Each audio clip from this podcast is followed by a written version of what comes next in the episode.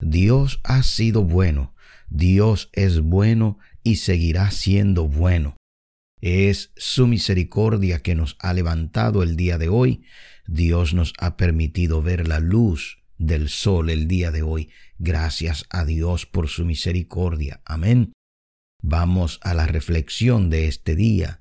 La reflexión vamos a tenerla basada en Juan capítulo 16, versículo 31 al 33, donde la palabra de Dios dice, Jesús le respondió, ¿ahora creéis?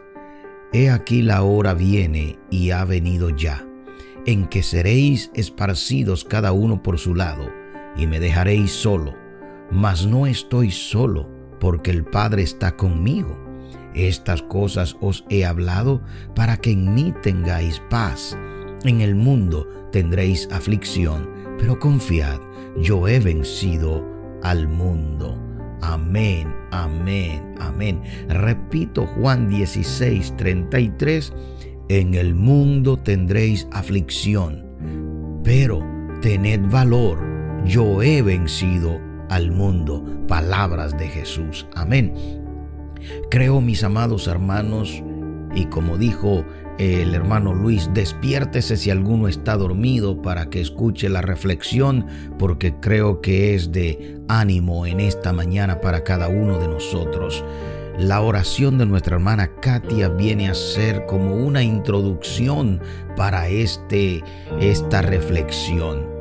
Y quisiera tal vez eh, pensar en lo que posiblemente muchos hemos dicho anteriormente yo no merezco todo lo que me está pasando. Yo no merezco todos estos problemas. Bien, yo quiero decir en esta mañana que Jesús no pudo haber sido más directo cuando dijo que la vida iba a estar llena de tiempos difíciles y de mucha tristeza.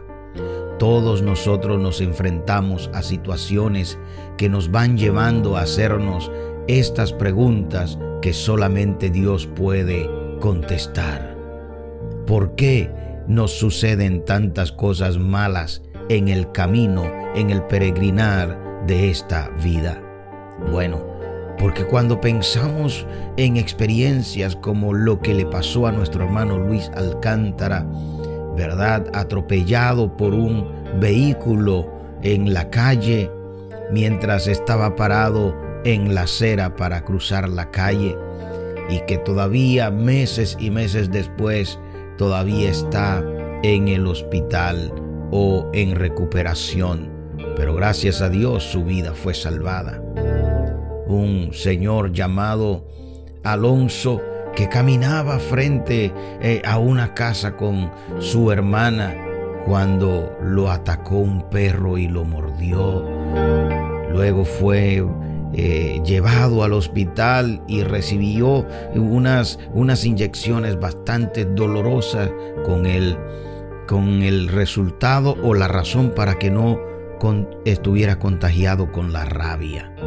Son cosas como esas que nos pasan día a día y a cada uno de nosotros nos van pasando situaciones durante los años, durante los días, por la cual nos decimos a veces, yo no merezco esto.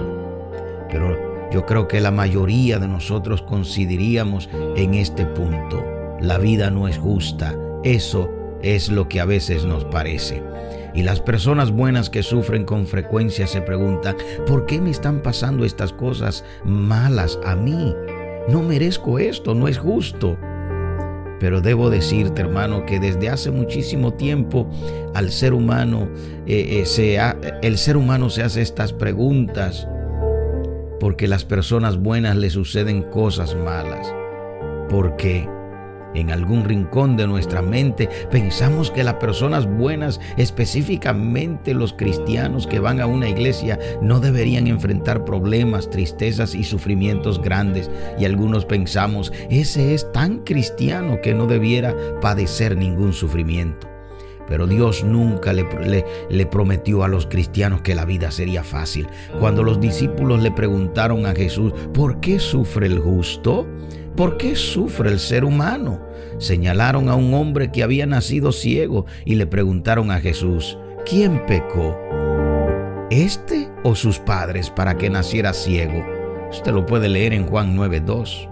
Jesús respondió a la, pregunta de ellos, no es que éste pecó, ni tampoco sus padres, al contrario, fue para que las obras de Dios se manifestaran en él, en Juan 9.3 y enseguida curó al ciego, lo sanó.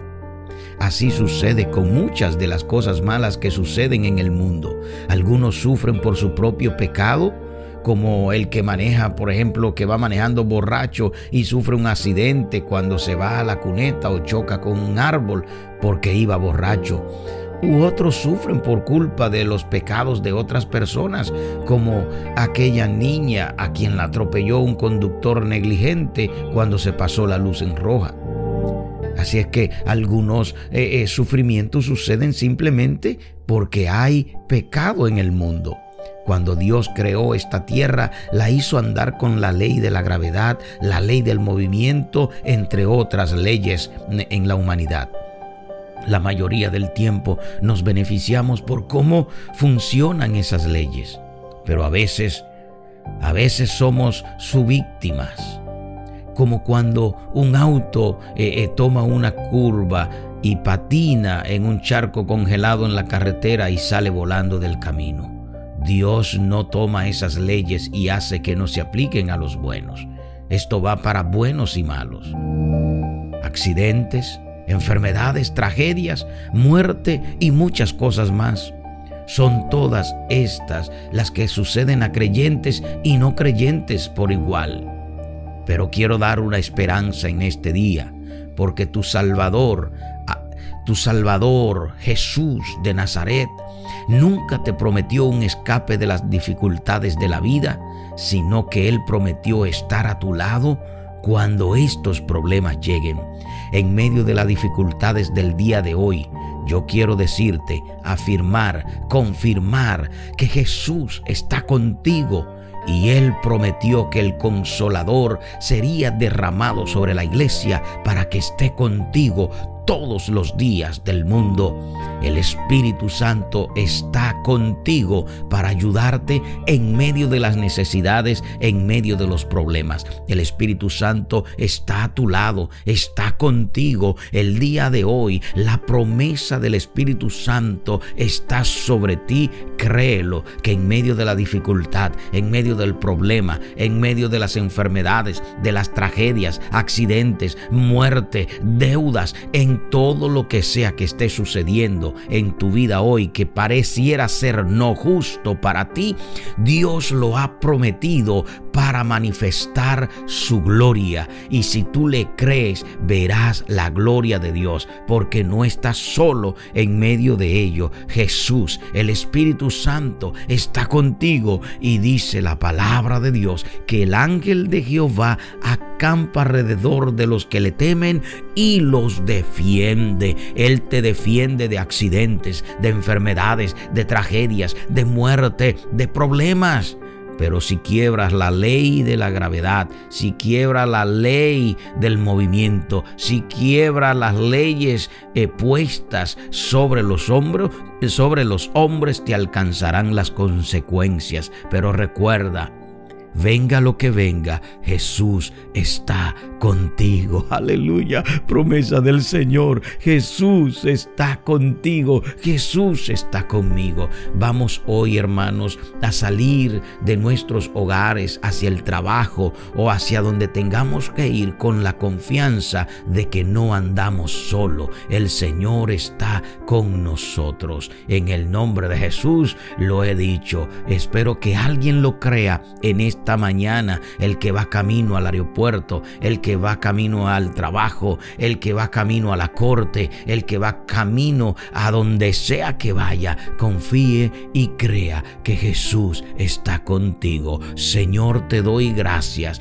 porque sea lo que sea que enfrentemos en la vida, en este día, tú estás con nosotros. Gracias, Señor. Ayúdanos a ser personas buenas y comprensivas, Señor Para que otros puedan venir a tus caminos, que en medio de los problemas podamos mantenernos fieles a ti en el nombre de Jesús. Amén. Amén. Dios los bendiga. Feliz día para todos.